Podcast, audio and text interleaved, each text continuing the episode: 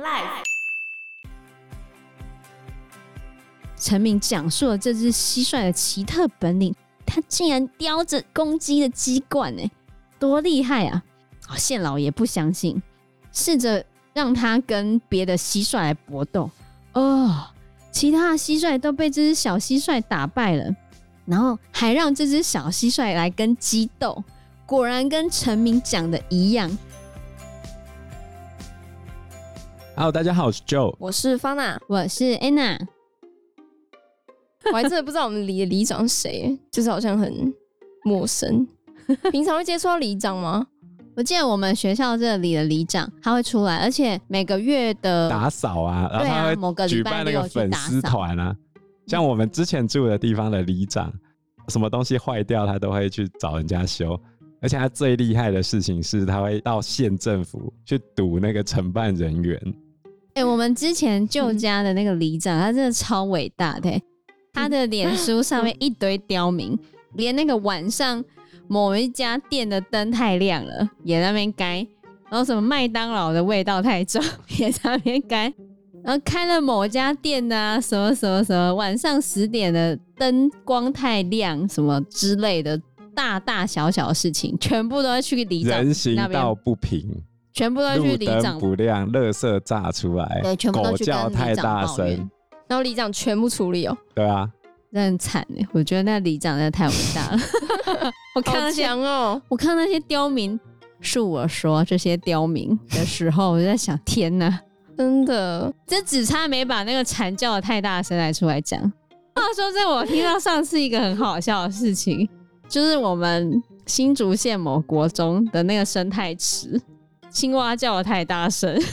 附近的居民还去跟那间学校的校长投诉，你们学校的青蛙叫太大声，不然是要怎样？你过来抓，真的刁民。那之后怎么办？真的有抓青蛙吗？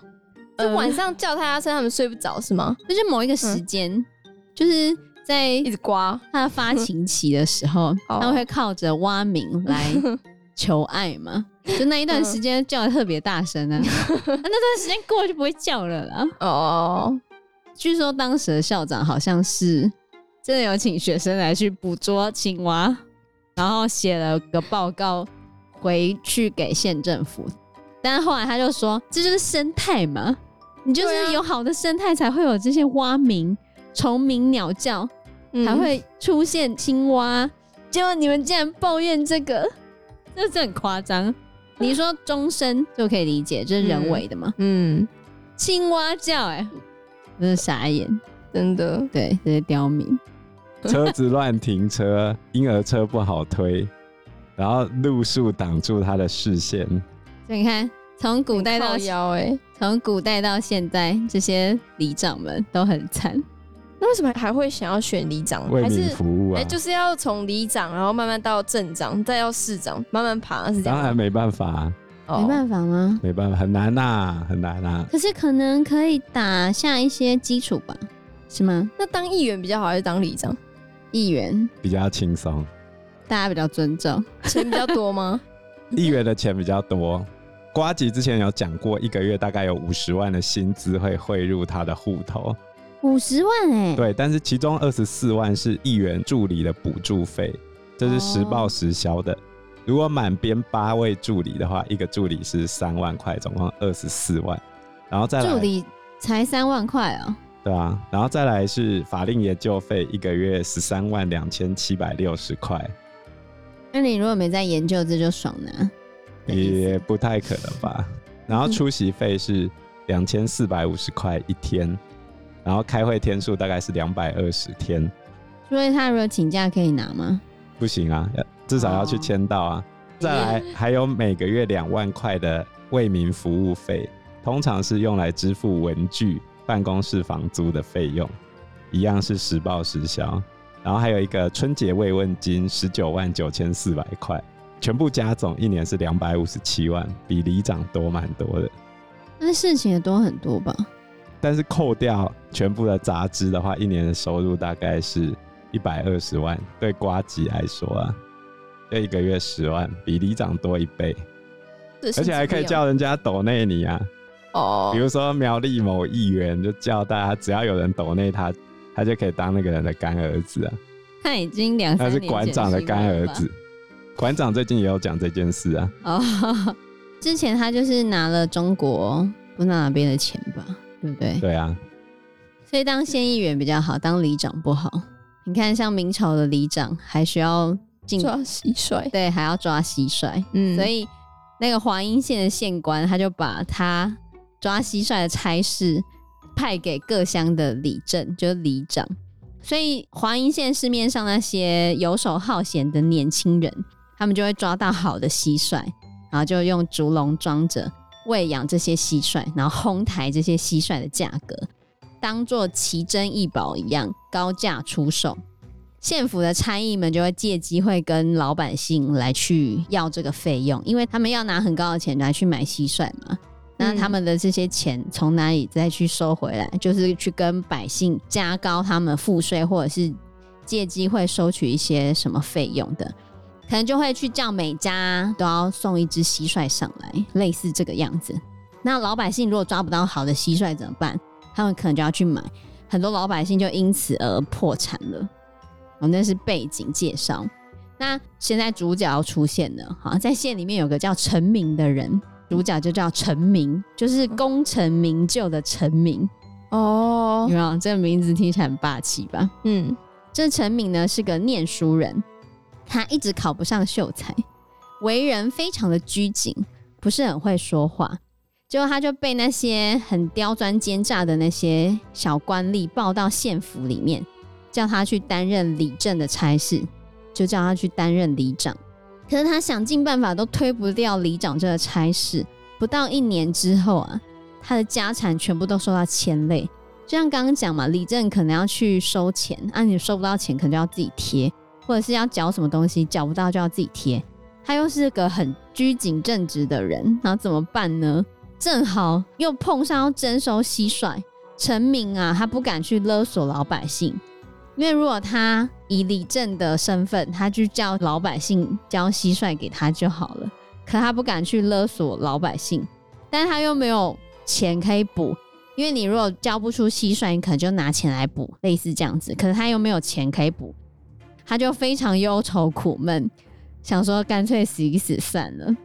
这时候呢，陈明的妻子就跟他说：“你死了有什么用呢？你不如自己去找蟋蟀吧，也许还有找到的机会。”陈明就想：“嗯，你说的很对。”然后他就开始早出晚归，提着他的竹筒笼子，在破墙脚下，在荒草边啊，挖着石头找蟋蟀洞，各种办法都用尽了，可是一直抓不到蟋蟀。就算抓到两三只。都是又瘦又小，不合规格哦。他们要上缴的蟋蟀还要有规格，大只的，对，要够大。觉得那个真的要用养的，你抓的哦，野生的，你光营养不够，你就一定是小只的啊。而且县官还定了期限，你抓不到啊，还会被打啊。他真的抓不到之后，就在十几天内被打了，要一百板。因为明朝常常会打读书人。或者是打官员，比如说明朝最有名的剥皮法，只要贪超过五十两，就算是县太爷哦，直接把你干掉之后皮扒掉，挂在县长办公室上面。哦，太可怕了吧，真的。所以陈明呢，在十几天内被打了快上百板子，他的腿都打到流血，然后化脓了，他根本也没有办法出去抓蟋蟀。所以他在床上翻来覆去，想着他干脆还是死一死算了。这时候呢，村里面来了一个驼背的巫婆，据说她可以占卜吉凶。然后陈明的老婆就准备了钱来去求，来去问那个巫婆。只见啊，老老少少都挤满了门口。然后陈明的妻子走到巫婆的屋子里面的时候，看着那个房间里面拉着帘子。帘子外面摆着一个香案，香案就是有没有看过供桌上面会插香有没有？然后摆了一大堆贡品的那个就是香案哦。然后求神的人呢，就会在香炉上面上香，然后拜一拜。巫婆就会在旁边看着空中替他们祷告，嘴巴念念有词的，不知道在说些什么。大家都非常肃静的站着听。一会儿呢，室内就会丢出一张纸，上面就写着求神的人心中想要问的事情，写的完全正确，一模模一样样，没有丝毫的差错。就是你只要在他前面拜拜，拜完之后想着你要问什么，嗯、接着里面就变出一张纸，上面就是你要问的问题的答案。太神奇了吧？对，所以陈明的妻子呢，就把钱放在那个香案上面，然后就像前面的人一样烧香跪拜。大概一顿饭的时间，就是半个多小时到一个小时的时间，帘子就动了，然后一张纸片就掉了下来。他拿起来看之后，上面没有写字，是一幅画。画里面呢，画着一些房子，很像寺院。寺院后面的山脚下有一些奇形怪状的石头，长着一丛丛的荆棘。然后那一幅画里面就有一只青麻头的蟋蟀。青麻头蟋蟀，这个就要回到我一开始讲的那个贾似道，宋朝的那个奸诈的宰相，超爱养蟋蟀的那一个。嗯，他写了一首诗词，叫做《青麻头》，形容那只。蟋蟀长得非常大只，又非常漂亮，顶级蟋蟀。对，而且蟋蟀有虫谱啊，就是它上面有分什么真青、重青、黑青、紫青、灰青、蟹青、蛋青、鸭青，就是在形容蟋蟀的外观。青麻头就是最高等级的蟋蟀哦，顶级蟋蟀。对，然后那一幅画里面就有一只青麻头的蟋蟀。趴在那个奇怪石头上面，旁边还有一只癞蛤蟆，就好像要跳起来一样。陈明的妻子看了一下这张纸片之后，不知道这是什么意思。可是看到上面画着蟋蟀，刚好就是他心里要求的事啊，所以他就很开心的把纸片折好叠起来，然后回家拿给陈明看。陈明反复思索之后，就想着这是不是在告诉我蟋蟀在哪里？然后仔细看了一下上面的景色，发现跟村子东边的大佛阁很像，所以他就忍痛，因为他不是被打到那个鲜血淋漓，而且还有脚都化脓了。后来他就忍痛爬起来，扶着拐杖跑到寺庙的后面。他就在寺庙的后面看到有一座古坟，高高的凸起来。陈明沿着古坟往前走，看到一块块的石头。很像鱼鳞状的排列着，就像画里面画的一样。他就在草丛这边侧耳倾听，一面慢慢的走，就像在找种子一样的仔细搜寻，听听看有没有蟋蟀的叫声。当他用尽了心力、用尽了视力、用尽了耳力之后呢，竟然一点蟋蟀的踪影跟声响都没有。正在他用心探索的时候，一只癞蛤蟆跳了过去。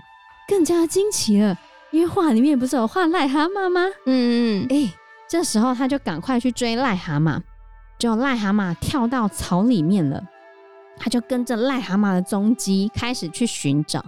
后来他真的看到一只蟋蟀躲在荆棘的树根下面，他急忙的扑过去要抓那只蟋蟀，就蟋蟀要跳到石洞里面，然后他就赶快用草来去拨那只蟋蟀。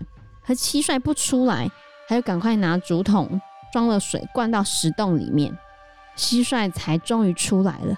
他看到这只蟋蟀形状非常的俊美健壮，他就赶快抓着它。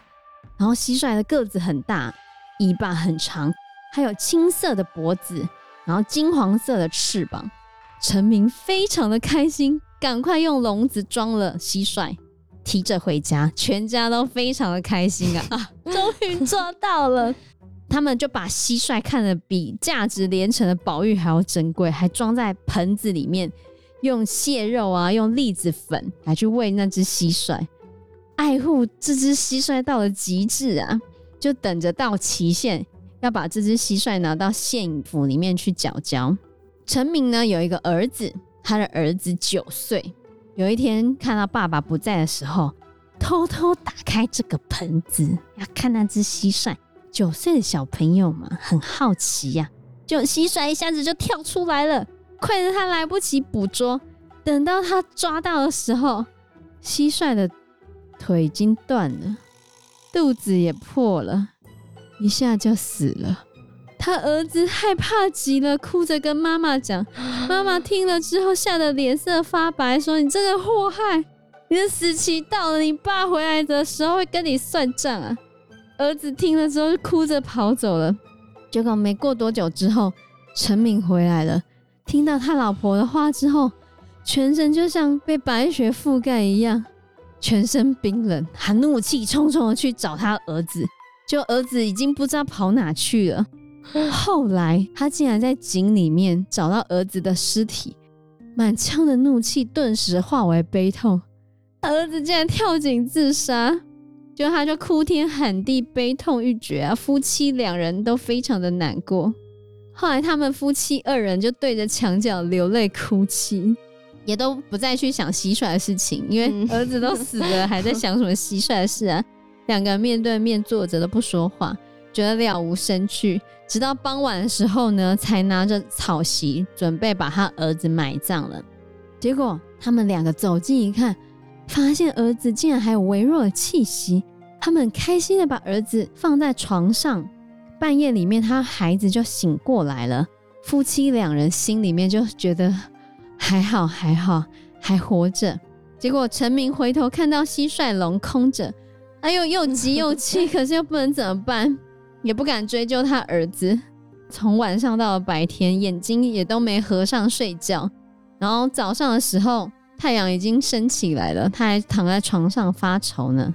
这时候，他突然听到门外有蟋蟀的叫声，他非常惊讶，爬起来看，那只蟋蟀好像还在呢。他就很开心的动手抓那只蟋蟀，然后蟋蟀跳得非常快哦，他赶快拿手掌罩住那只蟋蟀。手好像空空荡荡的，没有罩住，然后打开来的时候，呃，那蟋蟀要跳走了。陈明就赶快急忙的追着他，转过墙角之后，蟋蟀又不见了，然后就东张西望的赶快四下寻找，后来发现蟋蟀趴在墙壁上面，他仔细观察，发现，哎呀，这只蟋蟀个子十分的短小，是黑红色的。立刻发现跟之前那只青麻头的蟋蟀不一样了，然后陈敏就觉得这只蟋蟀个头太小了，有点看不上。他还想要再找找看有没有别只。后来墙壁上那只小蟋蟀就突然跳到他的袖子上了，仔细看看是梅花的翅膀，方方的头，长长的腿，觉得好像也还不错，就很开心的收了这只蟋蟀，打算献给官府。可是他心里觉得很不踏实，只那么小，怎么办呢？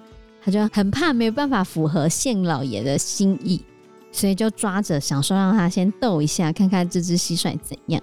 这时候呢，村里面有一个多事的少年，自己养着一只蟋蟀，把它取名叫做谢壳青，每天就去跟其他的年轻人斗蟋蟀，每次都打赢。他本来想要把这只谢壳青留下来。来卖个好价钱，想要哄抬价格，但是也没有人买。有一天，这个少年直接上门来找陈明，他看到陈明养着蟋蟀，就在那边笑，哈哈哈哈！你的蟋蟀那么小只，接着拿出他自己的蟹壳青，想说要跟陈明来比。陈明一看这个少年的蟋蟀又长又大，自己觉得很羞愧，不敢拿他的小蟋蟀跟他的蟹壳青较量。可是少年坚持要斗啊，陈明就想着，哎呀，养着这个低劣的东西，终究没什么用处，还是让他斗一斗吧，笑笑也好啊，就当个笑话也好。然后他们就把两只蟋蟀放到斗盆里面，小蟋蟀趴着不动，呆呆的像个木头一样。少年就哈哈大笑，哈 哈哈哈，你这蟋蟀怎么这么破？接着他们就拿那个猪毛棕撩拨了一下小蟋蟀的触须。小蟋蟀还是不动，少年又大笑，又撩拨了蟋蟀好几次。就这小蟋蟀突然生气了，然后就开始往前冲，开始跟他的蟹壳青斗了起来，彼此扑在一起，然后拍动它的翅膀开始叫唤。只见到一会儿，小蟋蟀跳了起来，张开它的尾巴，竖起了它的触须，一直咬着蟹壳青的脖子。哎呀！少年大惊，连忙把两只蟋蟀分开，让他们停止扑斗。小蟋蟀就抬起头，振起它的翅膀，得意的鸣叫，好像在告诉陈明：“看我赢了哦！”陈明就非常的开心，两个人正在观赏研究这只小蟋蟀怎么这么厉害的时候，忽然来了一只鸡，鸡是会吃蟋蟀的，它就往小蟋蟀啄去。陈明吓得赶快大叫，还好没有啄到这只小蟋蟀。小蟋蟀一跳就跳了一尺远，跳了二三十公分，就鸡要大步的追逼过去，小蟋蟀都已经被压在鸡爪下面了。哇！陈明吓得惊慌失措，完蛋了！好不容易抓到蟋蟀怎么办呢？不知道怎么救它，脸色都变了。发现鸡伸长脖子要把这只蟋蟀吃下去了。后来他就发现鸡竟然伸长了脖子在扭动着它的头。他想说发生什么事情？仔细一看，原来这只小蟋蟀竟然在鸡冠上面用力咬着鸡的鸡冠，所以鸡一直在扭头要把那只小蟋蟀。甩下来，陈明就觉得，哎呀，这只蟋蟀怎么那么厉害？他赶快把蟋蟀抓进来，然后放到他的笼子里面。第二天，陈明就把这只蟋蟀献给县老爷。县老爷看到之后，就怒骂了陈明一顿，说：“你这蟋蟀这么小只，你也敢献上来给我？是怎样呢？”哎呀，陈明讲述了这只蟋蟀的奇特本领，它竟然叼着公鸡的鸡冠，哎。多厉害啊！县老爷不相信，试着让他跟别的蟋蟀来搏斗。哦，其他蟋蟀都被这只小蟋蟀打败了，然后还让这只小蟋蟀来跟鸡斗。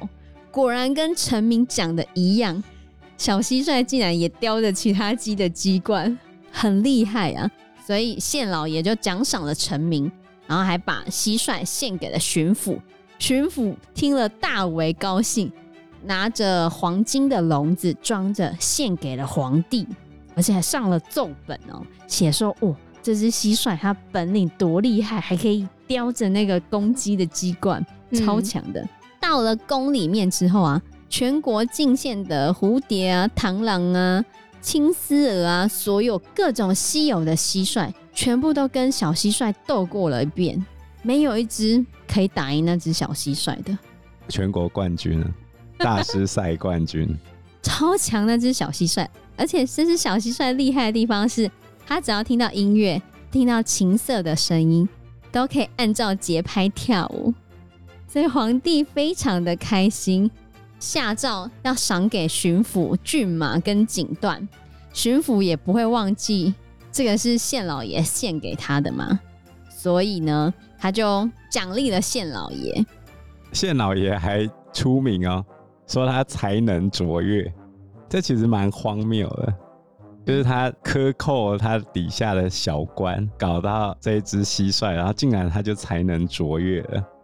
所以县老爷也很开心，就免了陈明的那些差役，然后还告诉主考官要让陈明考上秀才，就因为他抓了这只小蟋蟀。过了一年多之后呢，陈明的儿子终于恢复精神了。他就跟爸爸，就跟陈明说：“我变成了一只蟋蟀，虽然个头小，但是我很轻快，善于搏斗，一直到现在才醒过来。”后来巡抚也重赏了陈明，不到几年之后啊，陈明就拥有了一百多公顷的田地和很多大房子，还有成千上百的牛羊。嗯、每次出门呢，都会穿着很豪华的衣服，骑上高头骏马，比官宦人家还要阔气呢。这是一个荒谬的故事啊！对，真的，他其实是在讽刺。嗯、对，我们蒲松龄，也就是意思是，他说：“哦，天子啊，就是皇帝，偶尔使用一样东西，常常也就是用过就把它忘记了，但是呢，下面执行的人却会把它当成一成不变的惯例。这个很像那个职场上那种上司，有没有？举例来说，我们对面的习大大。”二百斤麦子，十里山路不换肩的这一位，他说要清零吗，结果底下的人怎么执行？就是只要有人感染，就把人关在那个大楼里面，不让你出来嘛，就直接封。就像最近海南岛三亚整个被封掉嘛。为什么？就说有人感染了。哦，好，那如果你以确诊者人数来说的话，中国现在的确诊者人数很低哦。可能就几个、几十个，结果他要把整个岛都封起来，你有没有觉得不太符合比例原则呢？嗯，我们台湾几万人有这样子吗？每天两万，大家还不是过得好好的？所以上面交代了一个任务之后，下面执行的人却把它当成一成不变的惯例，然后不断的加油添醋。所以后来中共中央他们也有说，严禁底下的人在加油添醋，在这个命令上面越做越多，越做越严。像当时候上海在封区的时候，把那个铁丝网啊什么都把它拿出来，不让你出门，有点类似这个样子嘛。因为底下的官员会害怕被处罚，然后再加上中间的这些官员又有点贪婪，这时候蒲松龄就说，加上官吏贪婪暴虐。老百姓就算一年到头把妻子抵押掉，把孩子卖掉，还是会没完没了。这就是当时的状况吗？因为时间关系，我们这一集节目就到这边喽。有任何的建议都可以在留言区告诉我们，或者是直接在 Facebook 或者是 IG 留言我们，我们都会回应你哦。那我们这一集节目就到这个地方喽，谢谢大家，谢谢大家，拜拜，拜拜，拜拜。拜拜。